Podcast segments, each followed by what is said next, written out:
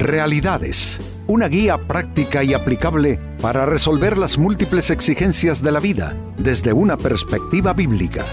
Con nosotros, René Peñalba.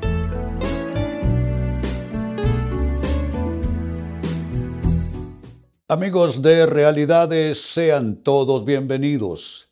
Para esta ocasión nuestro tema, rechazar la corrección, es despreciarse a sí mismo.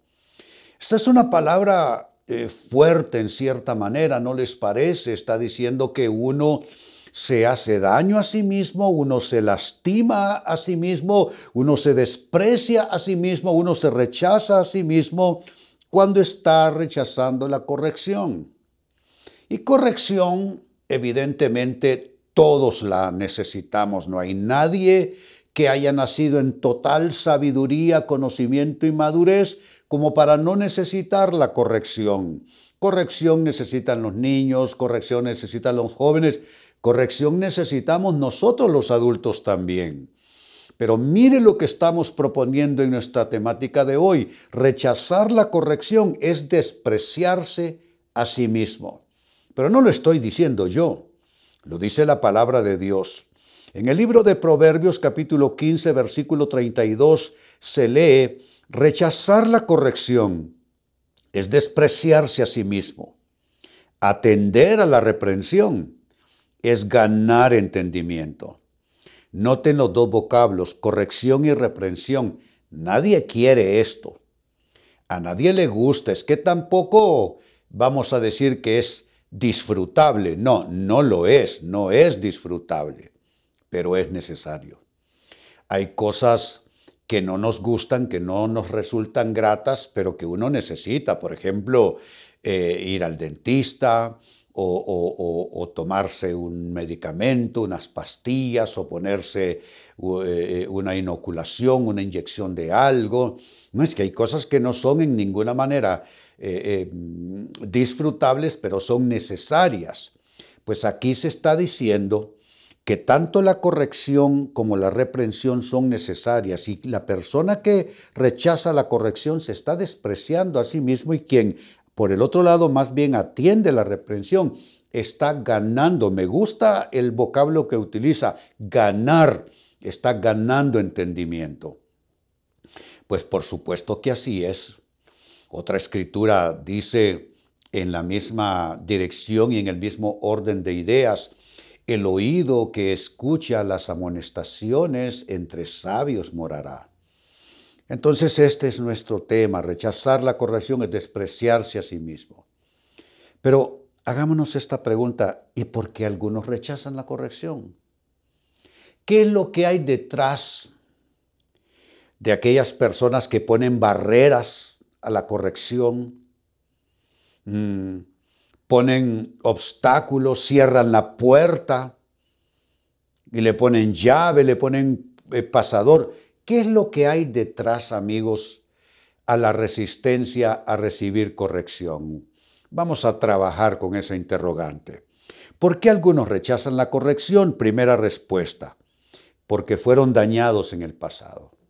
Esas personas están heridas.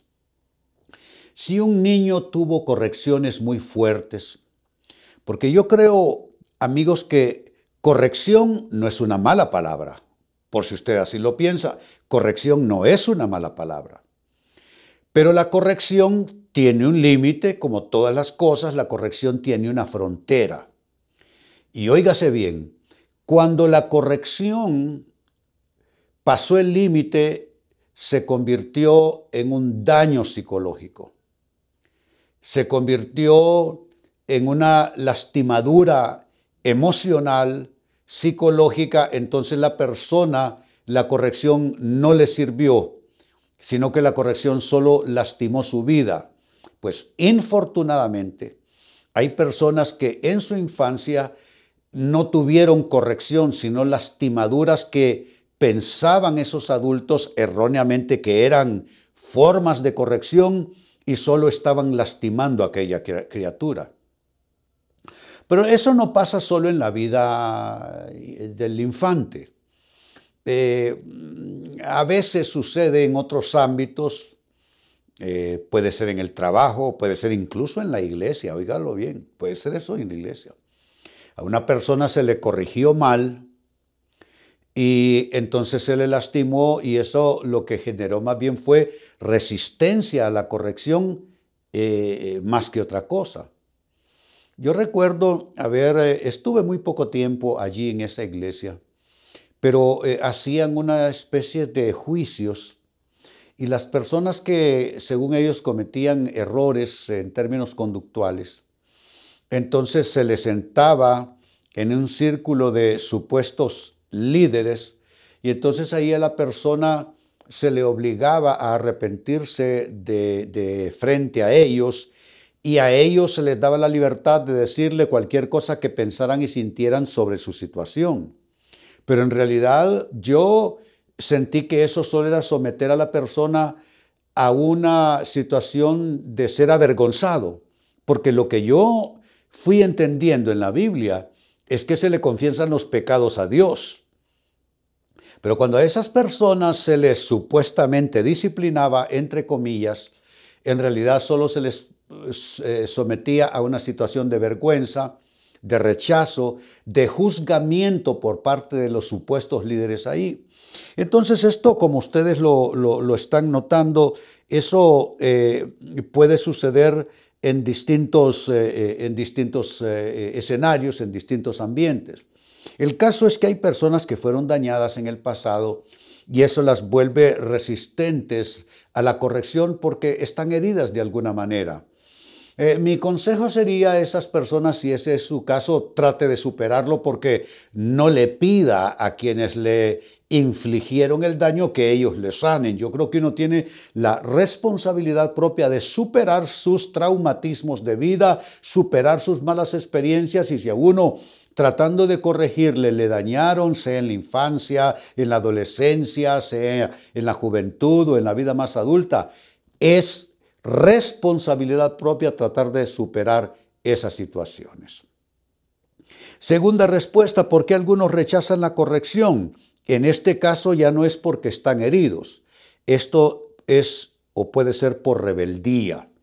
La rebeldía es resistencia a la autoridad, básicamente. Ese es un concepto bíblico de la rebeldía, resistencia a la autoridad. Hay personas que por distintas razones, ya no por heridas, ya no por dolor, no nos engañemos, sino por cruda rebeldía. No aceptan consejos, mucho menos reprensión. Son personas problemáticas. Eh, problemáticas llevan esa manera de ser a los matrimonios a crear crisis tras crisis. Eh, son problemáticos, en los trabajos son problemáticos también porque no respetan la autoridad, no reciben ninguna clase de corrección, son rebeldes en una palabra. Y si van a las iglesias, hombre, Dios guarde, porque personas así rebeldes van a causar muchos eh, conflictos a las iglesias también. Y yo creo que debemos de evaluarnos eh, con total transparencia, amigos. ¿Hay rebeldía en mi vida? Eso es algo que uno debe preguntarse. ¿Hay rebeldía en mi vida? ¿Soy un hombre rebelde? ¿Soy una persona rebelde? ¿Y cómo uno puede responderse eso? Pues hombre, simplemente observarse cómo uno responde a aquellos momentos o aquellos intentos por parte de otras personas de darle a uno alguna corrección, porque vamos, que todos la necesitamos, todos necesitamos corrección en algún sentido. Entonces, mire lo que estoy ya comenzando a sumar. La pregunta es por qué algunos rechazan la corrección y hasta aquí dos respuestas. Uno, rechazan la corrección las personas que están heridos, que fueron lastimados tratando de corregirlos, es decir, corrigiéndolos mal. Y ahora personas que están en rebeldía, que tienen resistencia a la autoridad. Esto no es por heridas, esto es pura rebeldía que debe ser corregida, que debe ser cambiada. En tercer lugar, eh, también rechazan la corrección eh, personas que tienen esa, esa tendencia a, ser autosuficientes. La autosuficiencia es eh, no creer necesitar de nadie. Es decir, yo no ocupo de nadie, que a mí nadie me venga diciendo nada, que a mí nadie me venga dando consejos, que a mí nadie me venga eh, queriendo dar correcciones, porque es mi vida, yo hago con mi vida lo que quiero, hago con mis cosas lo que quiero, hago con mi cuerpo lo que quiero, hago con mi tiempo lo que quiero, hago con mis relaciones lo que quiero. Entonces, como ven, hay una colindancia con la rebeldía, que fue lo anterior. Y entonces, eh, las personas rebeldes tienden a ser autosuficientes, pero quiero solo eh, aislar el tema de la autosuficiencia como cosa eh, específica autosuficiencia, esa, esa actitud, porque es actitudinal, esa actitud de que no necesito de nadie, de que me basto por mí mismo, me basto por mí solo. Pero eso es un poquitito orgulloso, eso es un poco de altivez.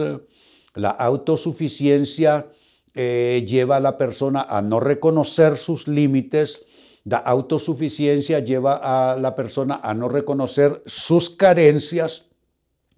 Todos tenemos carencias de un tipo o de otro y eso nos hace necesitar de otras personas. Eh, pero el autosuficiente no reconoce carencias, no reconoce debilidades, pero todos tenemos debilidades.